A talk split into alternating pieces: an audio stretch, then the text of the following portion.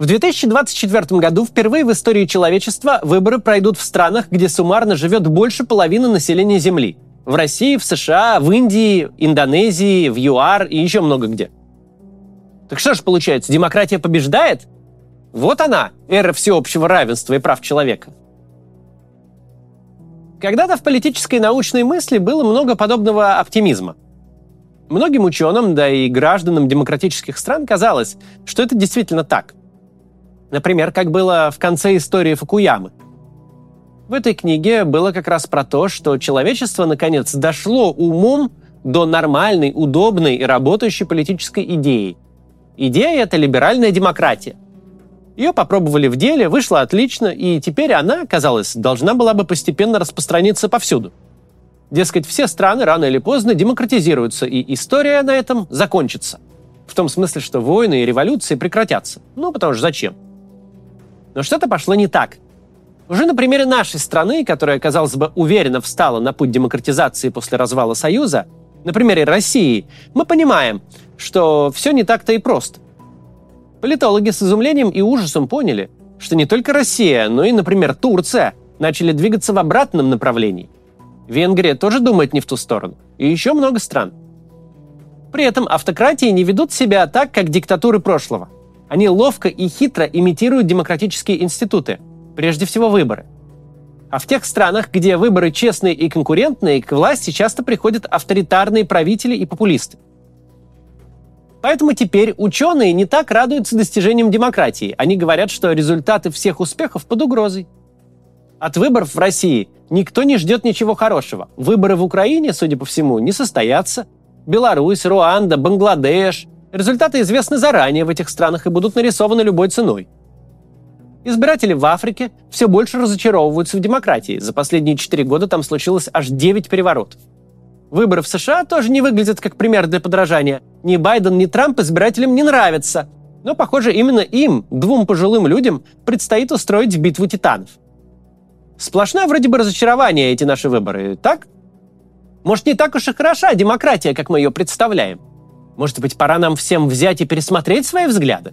Чего мы вообще так вцепились в эту старую идею с властью народа? Может, есть предложение получше? Давайте разбираться.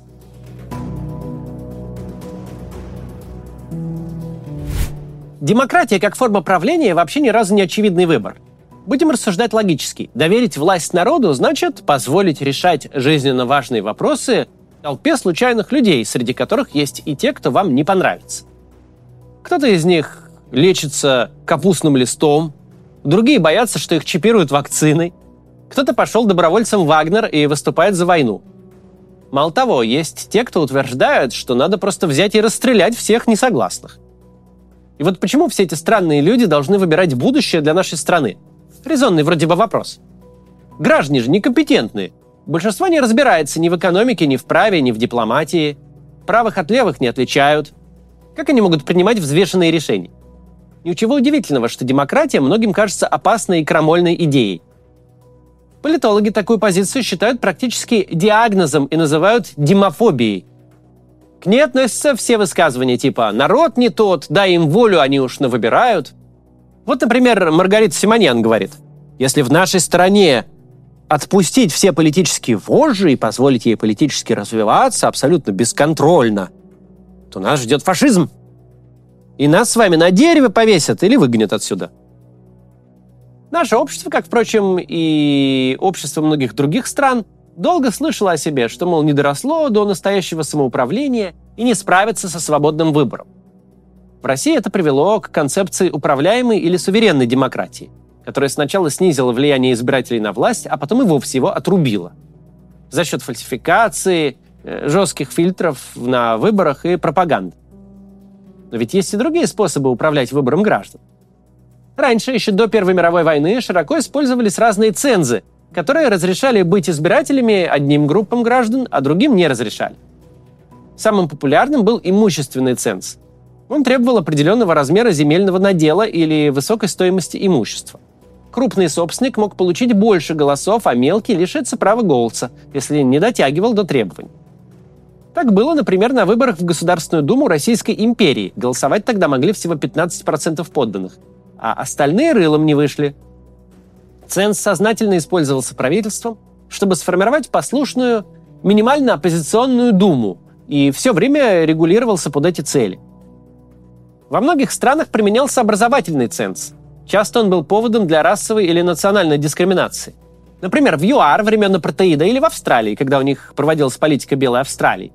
Для включения в списки избирателей мог использоваться там тест на грамотность. В США такой тест был запрещен только в 1970 году.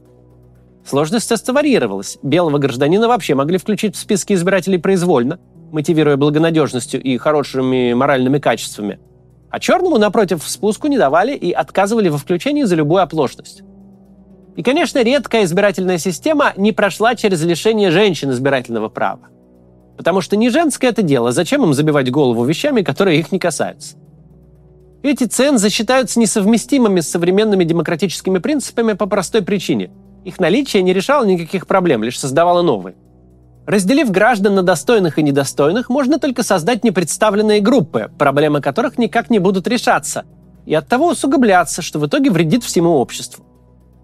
Управление не будет более компетентным, если оно станет э, осуществляться только образованными белыми мужчинами.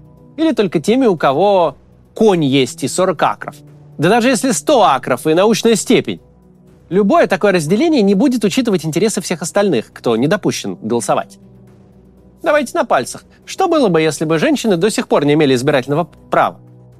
Они бы не смогли защищать свои интересы, у которых мужчины понятия не имели – и дело не в новых шляпках, или как там еще в начале 20 века мужчины у власти представляли желание женщин. Женщины оказались заинтересованы в образовании, финансовой независимости, в праве на работу. Им нужны были детские сады и отпуск по беременности и породам.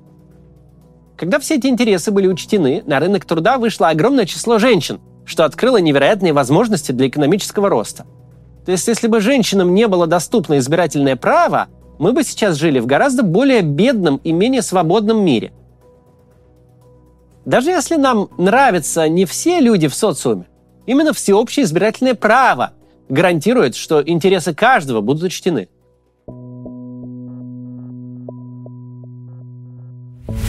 Теперь, когда мы разобрались с избирателями, посмотрим на тех, кого они избирают – Замечено, что даже в самых демократических странах, в которых граждане выбирали лучших из себя и доверяли им власть, эти избранные имеют привычку сразу же формировать элиты. И в дальнейшем обычно складывается так, что в следующем электоральном цикле граждане будут выбирать из представителей той же элиты. А потом их детей, внуков и так далее. При этом элиты, обосновавшись во власти и вокруг нее, первым делом стараются отключить все социальные лифты, которые позволяли людям со способностями и амбициями занимать более высокое положение и тоже становиться членами элиты. В итоге решения принимаются в интересах элит, а не общества в целом. Этот принцип настолько универсален, что получил в социальных науках название «железный закон олигархии». Речь о том, что элиты предельно заинтересованы в сохранении статус-кво. Потому что так у представителей элит сохраняется максимум привилегий. И поскольку ресурсы тоже находятся в руках элит, им чаще всего удается такое положение удерживать. Так демократии попадают под неиллюзорный риск, что к власти начнут приходить некомпетентные или коррумпированные политики, которые начнут сворачивать демократические свободы. Демократии всегда уязвимы для разного рода популистов, от Трампа до Путина. Однако практика показала, что железный закон олигархии не обрекает всякую демократическую страну стать автократией.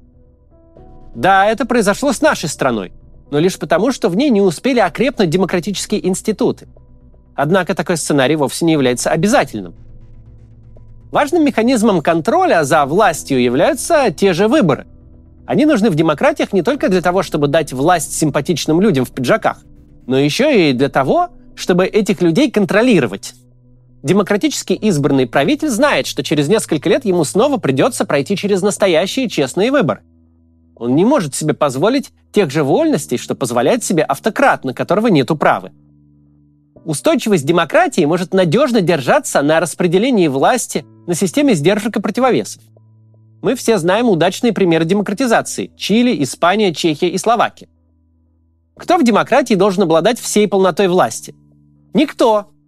Даже в централизованных системах по типу президентской политической модели Соединенных Штатов все важные решения принимаются коллегиально. Президент не может поступать так, как ему вздумается.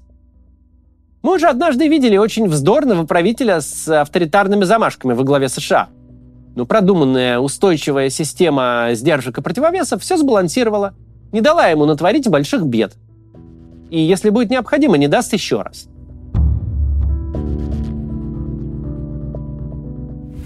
Вот еще одно остроумное возражение против демократии. Регулярная смена власти приводит к частым изменениям политики. Например, в отношении иммиграции и бизнеса. Что, мол, очень вредно для инвестиций, ведь никто не захочет вкладываться в страну, в которой сегодня налоги понижают, а завтра повышают. Сегодня ты рабочего наймешь недорого, а завтра ужесточат правила миграции, рабочих рук станет мало и труд подорожает.